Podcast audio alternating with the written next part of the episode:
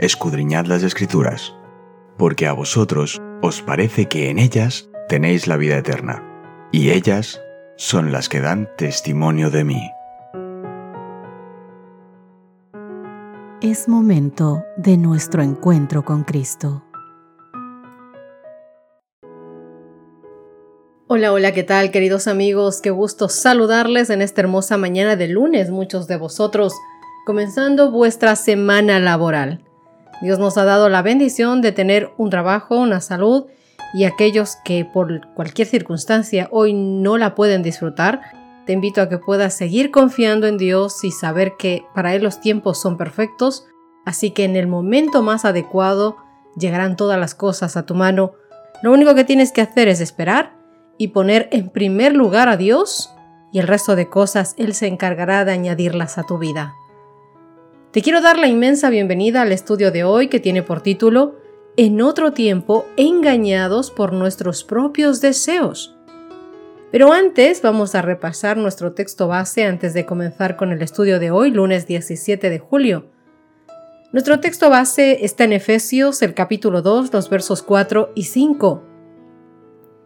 Pero Dios, que es rico en misericordia, por su gran amor con que nos amó, aun cuando estábamos muertos en pecado, nos dio vida junto con Cristo.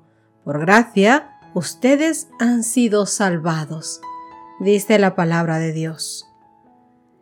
Entre ellos, los desobedientes, todos nosotros también vivíamos en otro tiempo al impulso de nuestros deseos, de nuestra carne, haciendo la voluntad de la carne y de los pensamientos, y éramos, por naturaleza, hijos de ira, igual que los demás. Efesios capítulo 2, verso 3 habla de esto, entre los cuales también todos nosotros vivimos en otro tiempo, en los deseos de nuestra carne, haciendo la voluntad de la carne y de los pensamientos, y éramos por naturaleza hijos de ira, lo mismo que los demás. Eso se encuentra en la Biblia, como te he dicho en Efesios capítulo 2, verso 3. Y al margen, queridos amigos, de la intervención de Dios, la existencia humana está dominada no solo por las fuerzas externas mencionadas en Efesios capítulo 2, verso 2, sino también por las internas. ¿Cuáles son esas? Los deseos de nuestra carne. El hacer la voluntad de la carne y de los pensamientos, de los que habla Efesios capítulo 2, verso 3. Esto que hemos leído en Efesios al comenzar nuestro estudio de hoy quiero que lo comparemos con algunos textos que dice Santiago y que también veremos en Primera de Pedro. Escucha con atención lo que dice Santiago capítulo 1, los versos 14 y 15. Sino que cada uno es tentado cuando de su propia concupiscencia es atraído y seducido. Entonces, la concupiscencia, después de que ha concebido, da luz al pecado y el pecado siendo consumado da a luz la muerte. Primera de Pedro capítulo 1 verso 14. Como hijos obedientes, no os conforméis a los deseos que antes teníais, estando en vuestra ignorancia. ¿Qué quiere decir Pablo al afirmar que sus oyentes en otro tiempo eran por naturaleza hijos de ira, igual que los demás? Lo que hemos leído en Efesios capítulo 2, verso 3. Pero, justamente esto que dice Pablo, vamos a compararlo con lo que dice en Efesios capítulo 5, verso 6. Nadie os engañe con palabras vanas, porque por estas cosas viene la ira de Dios sobre los hijos de desobediencia. Queridos amigos, la realidad actual de una vida perdida ya es bastante angustiante, pero sus implicaciones para los últimos días son aún más aterradoras. Los seres humanos, siendo por naturaleza hijos de ira igual que los demás, como dice Efesios 2.3, estarán bajo la amenaza del juicio de Dios en el tiempo del fin.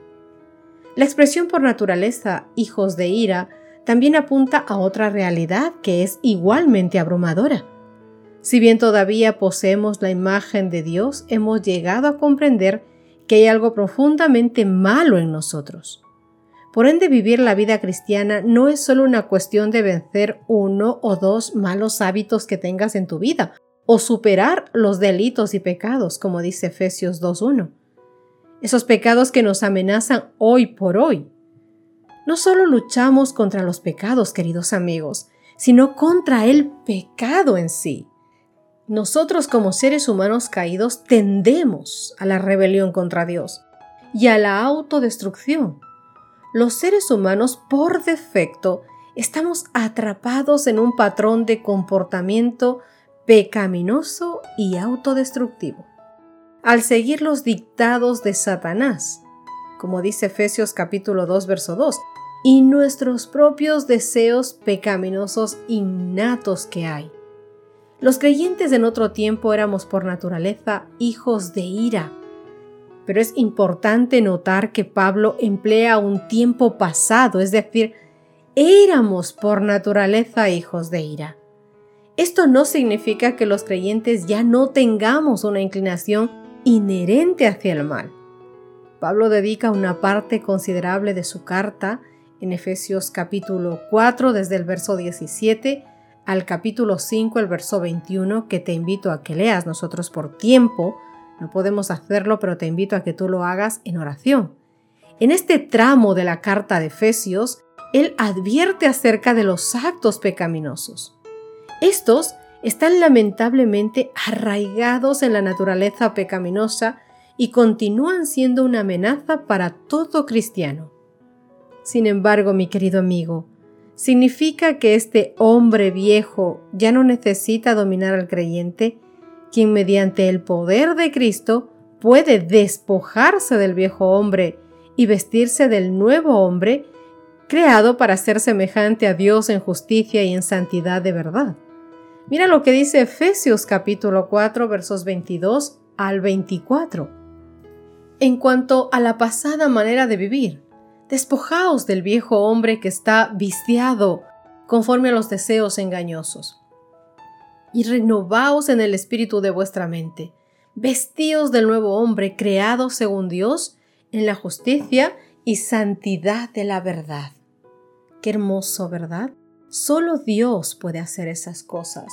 Solo a través de nuestro Señor Jesucristo que nos dio la victoria y del Espíritu Santo que nos convence de juicio y de verdad, podemos alcanzar a ser este nuevo hombre y atar, gobernar, meter en un pozo al viejo hombre.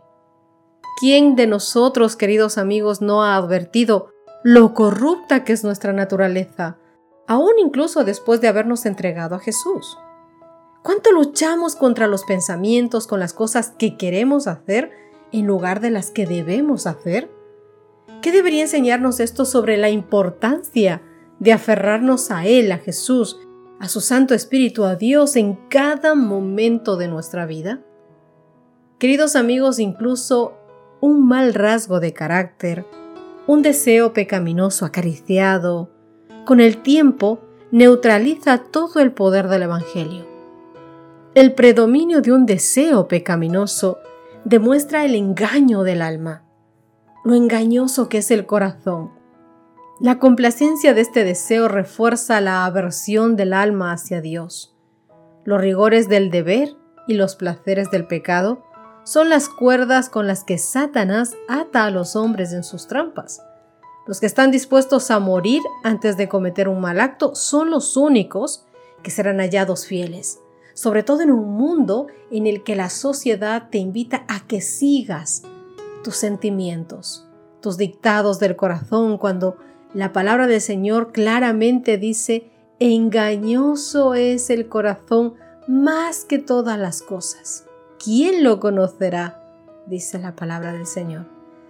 El mundo te dice, confía en ti porque dentro de ti está todo lo que necesitas para ser exitoso. Mentira. La palabra del Señor dice que alejados de Dios nada podemos hacer. En Juan capítulo 15, verso 15.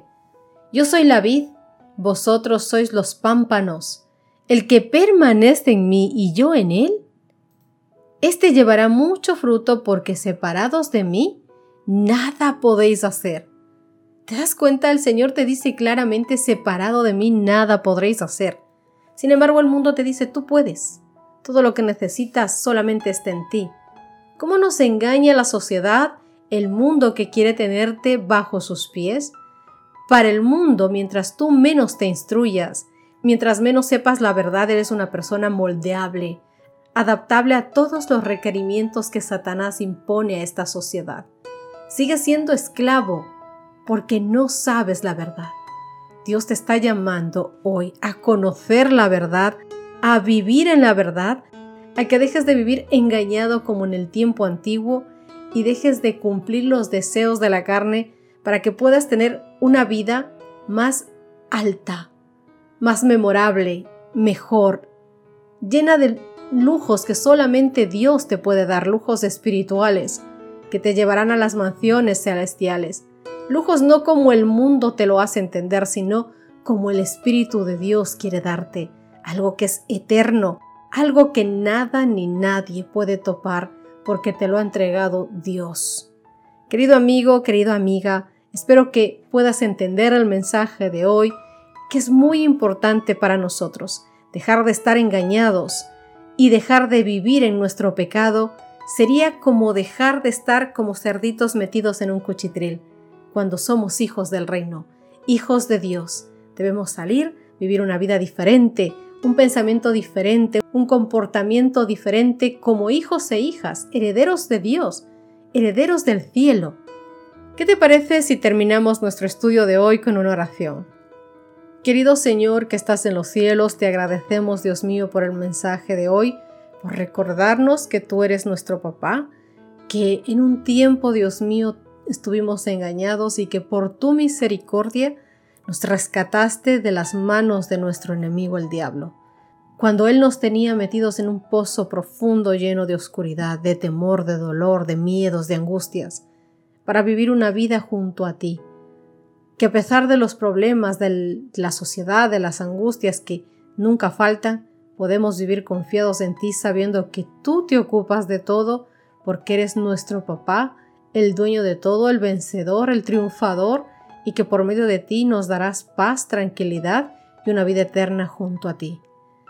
Y hoy, Padre, aunque todavía no disfrutemos de esa vida eterna, que desde hoy podamos disfrutar, Dios mío, de forma anticipada, la eternidad con el simple hecho de saber que tú estás, que tu presencia está con nosotros, que nunca fallas, que siempre estás solamente un paso de una oración, que caminas a nuestro lado, que caminas frente a nosotros como un escudo inmenso, como el castillo fuerte que eres, defendiéndonos de todo mal. Quédate, oh Dios, en cada uno de nuestros corazones, reina, gobierna nuestra mente, nuestro corazón, para que el viejo hombre esté atado con cadenas, Dios mío, por tu amor y tu misericordia, y que el nuevo hombre con un corazón de carne que solamente sabe adorarte, glorificarte y honrarte, sea el que viva diariamente y que vaya a la eternidad junto a ti. Te ruego esto no porque lo merezcamos, sino porque confiamos en tu infinito amor. En el nombre bendito de Cristo Jesús. Amén y amén. Mi querido amigo, Dios te guarde, Dios te bendiga. Te espero mañana para continuar con nuestro estudio. Gracias por acompañarnos. Te recordamos que nos encontramos en redes sociales. Estamos en Facebook, Twitter e Instagram como Ministerio Evangelike. También puedes visitar nuestro sitio web www.evangelike.com.